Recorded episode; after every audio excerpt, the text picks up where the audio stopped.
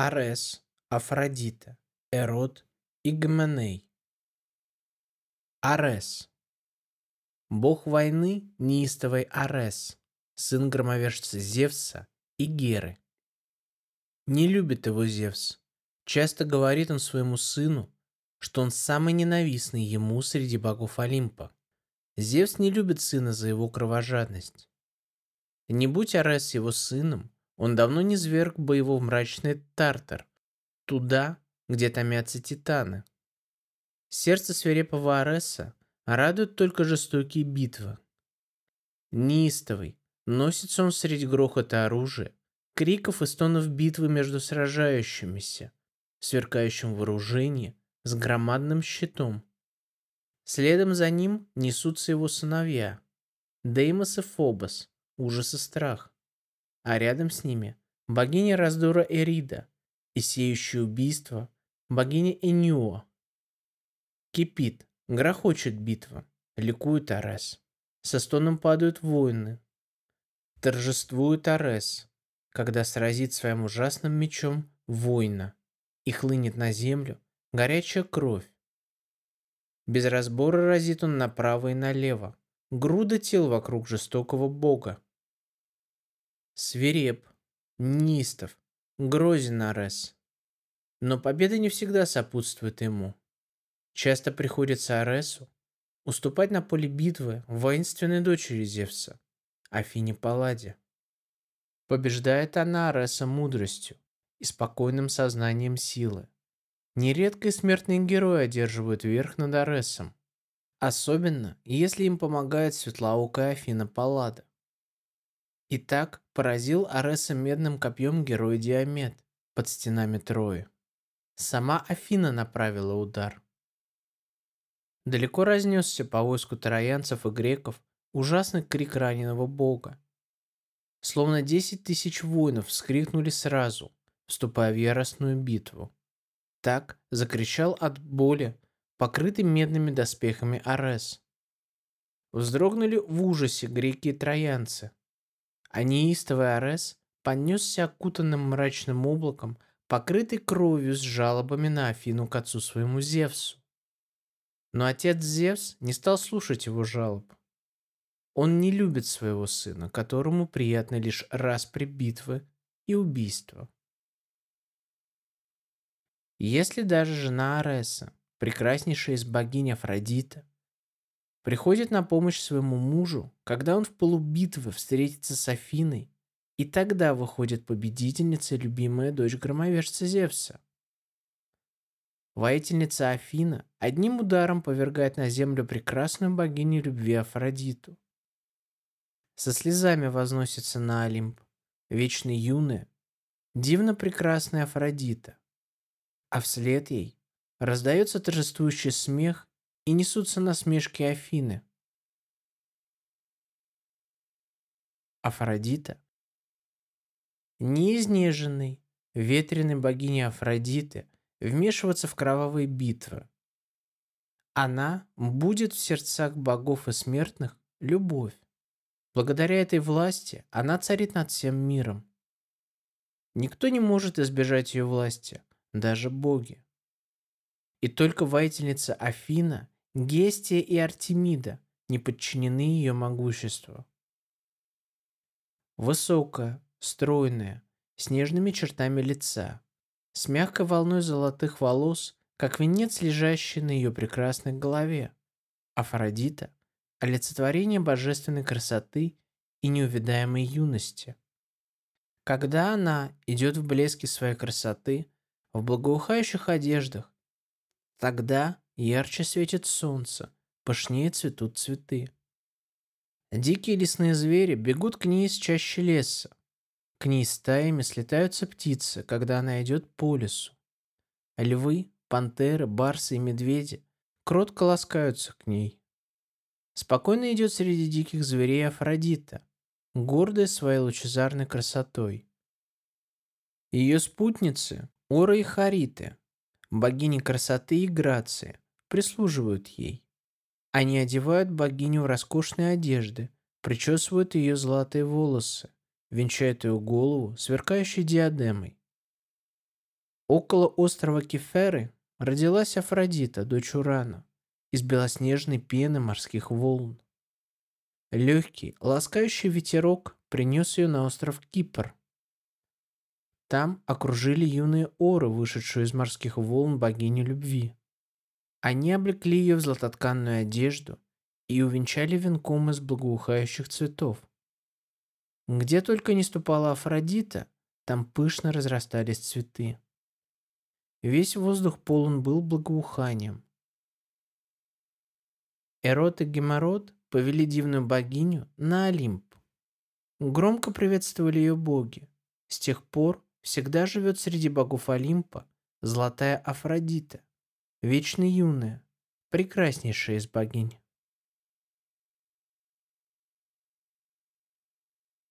Пигмалион Афродита дарит счастье тому, кто верно служит ей. Так дала она счастье Пигмалиону, великому кипрскому художнику. Пигмалион ненавидел женщин и жил уединенно, избегая брака. Однажды сделал он из блестящей белой слоновой кости статую девушки необычайной красоты. Как живая стояла эта статуя в мастерской художника. Казалось, она дышит. Казалось, что вот-вот она двинется, пойдет и заговорит.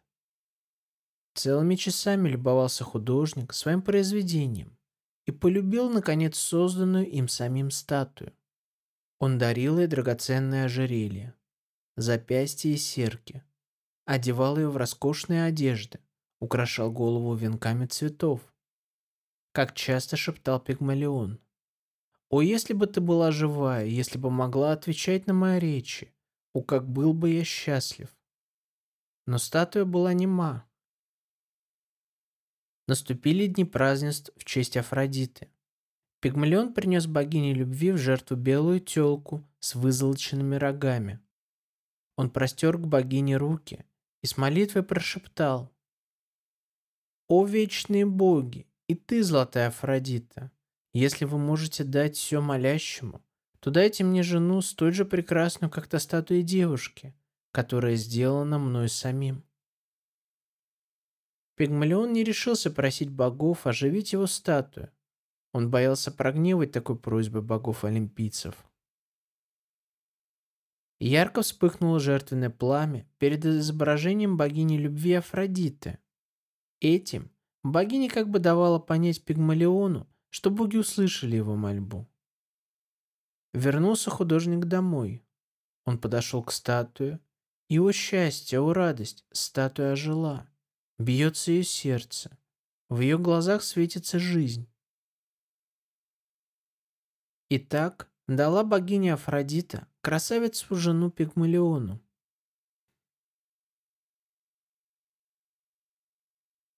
Нарцисс но кто не чтит золотую Афродиту, кто отвергает дары ее, кто противится ее власти, того немилосердно карает богиня любви. Итак, покарала она сына речного бога Кефиса и нимфы Лаврионы, прекрасного, но холодного, гордого нарцисса. Никого не любил он, кроме одного себя, лишь себя считал достойным любви. Однажды, когда он заблудился в густом лесу во время охоты, увидала его нимфа Эхо. Нимфа не могла сама заговорить с нарциссом. На ней тяготело наказание богини Геры. Молчать должна была нимфа Эхо, а отвечать на вопросы она могла лишь тем, что повторяла их последние слова. С восторгом смотрела Эхо, скрытая от него лесной чащей. Нарцисс огляделся кругом, не зная, куда ему идти, и громко крикнул. «Эй, кто здесь?» «Здесь», — раздался громкий ответ эхо. «Иди сюда», — крикнул нарцисс. «Сюда», — ответила эхо. С изумлением смотрит прекрасный нарцисс по сторонам. Никого нет. Удивленный этим, он громко вскрикнул. «Сюда! Скорее ко мне!» И радостно откликнулось эхо. «Ко мне!» Протягивая руки, спешит к нарциссу нимфа из леса, но гневно оттолкнул ее прекрасный юноша. Ушел он поспешно от нимфы и скрылся в темном лесу. Спряталась в лесной непроходимой чаще и отвергнутая нимфа. Она страдает от любви к нарциссу, никому не показывается и только печально отзывается на всякий возглас несчастное эхо. А нарцисс остался по-прежнему гордым и самовлюбленным. Он отвергал любовь всех. Многих нимф сделала несчастной его гордость. И раз одна из отвергнутых им нимф воскликнула.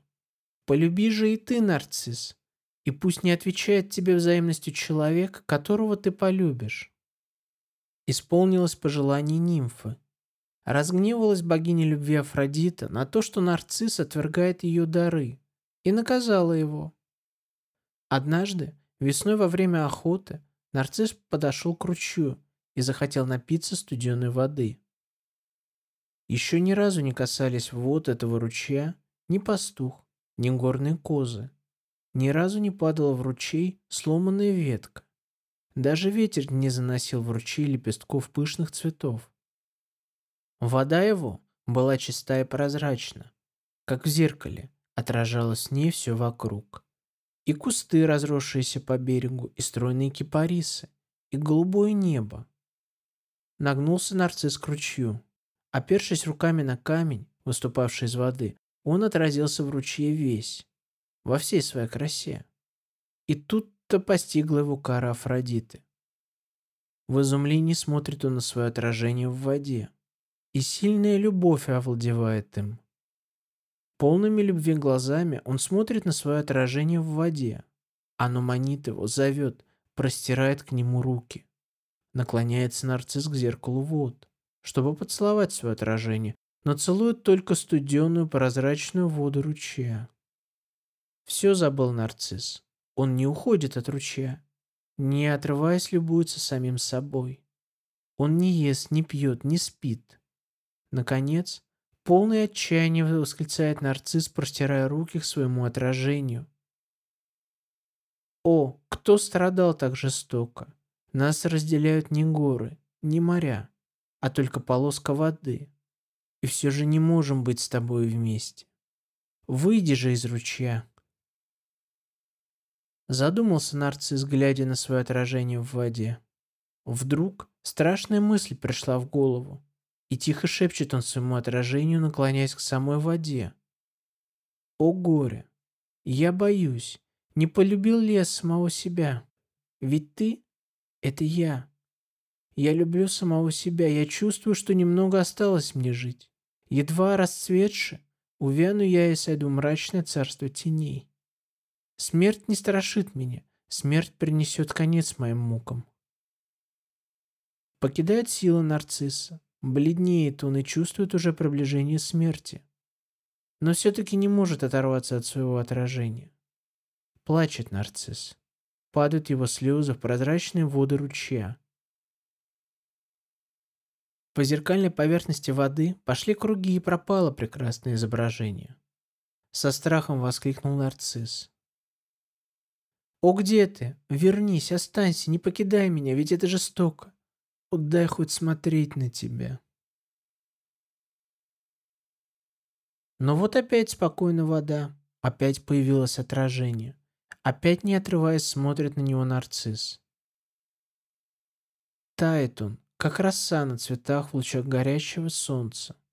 Видит и несчастная нимфа эхо, как страдает нарцисс. Она по-прежнему любит его. Страдание нарцисса болью сжимает ей сердце. «О горе!» — восклицает нарцисс. «О горе!» — отвечает эхо.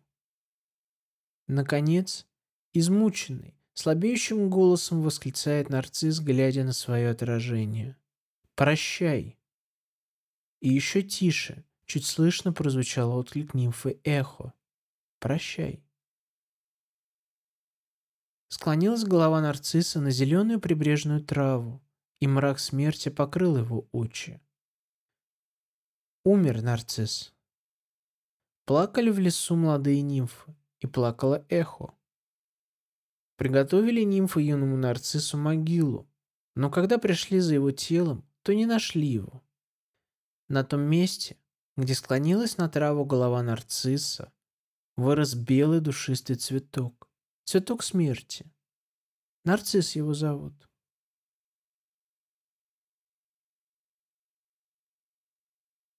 Адонис. Но Афродита, так покаравшая нарцисса, знала и сама муки любви, и ей пришлось оплакивать любимого ею Адониса. Она любила сына царя Кипра, Адониса. Никто из смертных не был равен ему красотою. Он был даже прекрасней богов-олимпийцев. Забыла для него Афродита и Патмос, и цветущую Кеферу. Адонис был и милее даже светлого Олимпа. Все время проводила она с юным Адонисом. С ним охотилась она в горах и лесах Кипра, подобно деве Артемиде. Забыла Афродита о своих золотых украшениях, о своей красоте. Под палящими лучами и в непогоду охотилась она на зайцев, пугливых оленей и серн, избегая охоту на грозных львов и кабанов. Адониса же просила она избегать опасности охоты на львов, медведей и кабанов, чтобы не случилось с ним несчастье. Редко покидала богиня царского сына, а покидая его, каждый раз молила помнить ее просьбы. Однажды, в отсутствие Афродиты, собаки Адониса во время охоты напали на след громадного кабана. Они подняли зверя и с яростным лаем погнали его. Адонис радовался такой богатой добыче, но не предчувствовал, что это его последняя охота. Все ближе лай собак. Вот уже мелькнул громадный кабан среди кустов. Адонис уже готовится пронзить разъяренного кабана своим копьем как вдруг кинулся на него кабан и своими громадными клыками смертельно ранил любимца Афродиты. Умер Адонис от страшной раны. Когда Афродита узнала о смерти Адониса, то полная невыразимого горя сама пошла она в горы Кипра искать тело любимого юноши. По крутым горным стремнинам, среди мрачных ущелий, по краям глубоких пропастей шла Афродита – Острые камни и шипы терновника изранили нежные ноги богини.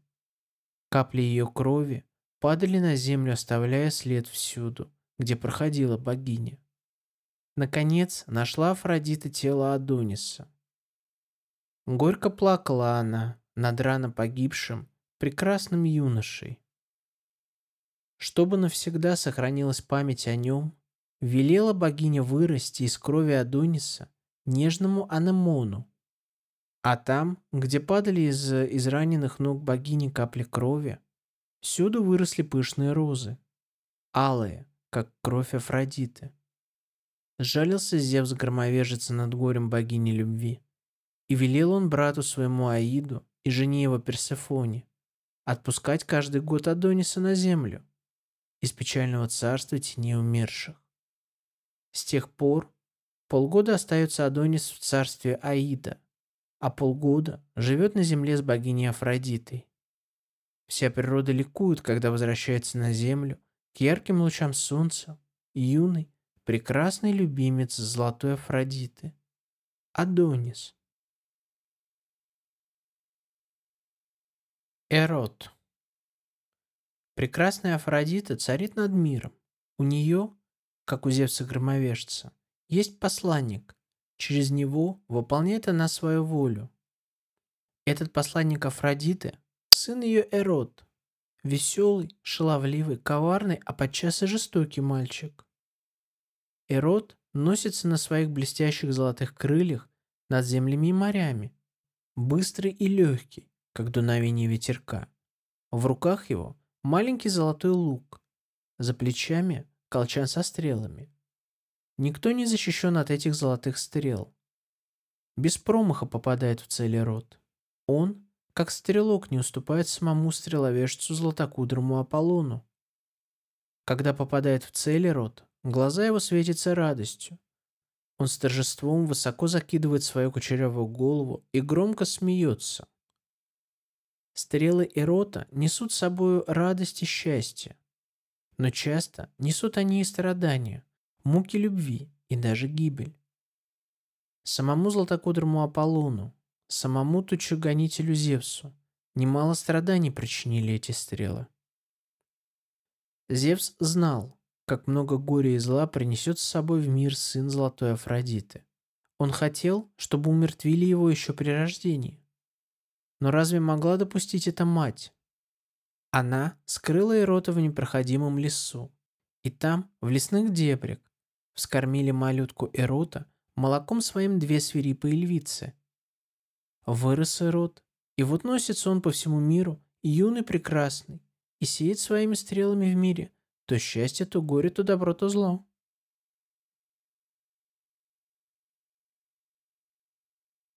Гименей есть еще один помощник и спутник у Афродиты. Это юный бог брака Гименей. Он летит на своих белоснежных крыльях впереди свадебных шествий. Ярко горит пламя его брачного факела. Хоры девушек призывают во время свадьбы Гименея, моля его благословить брак молодых и послать радость в их жизнь.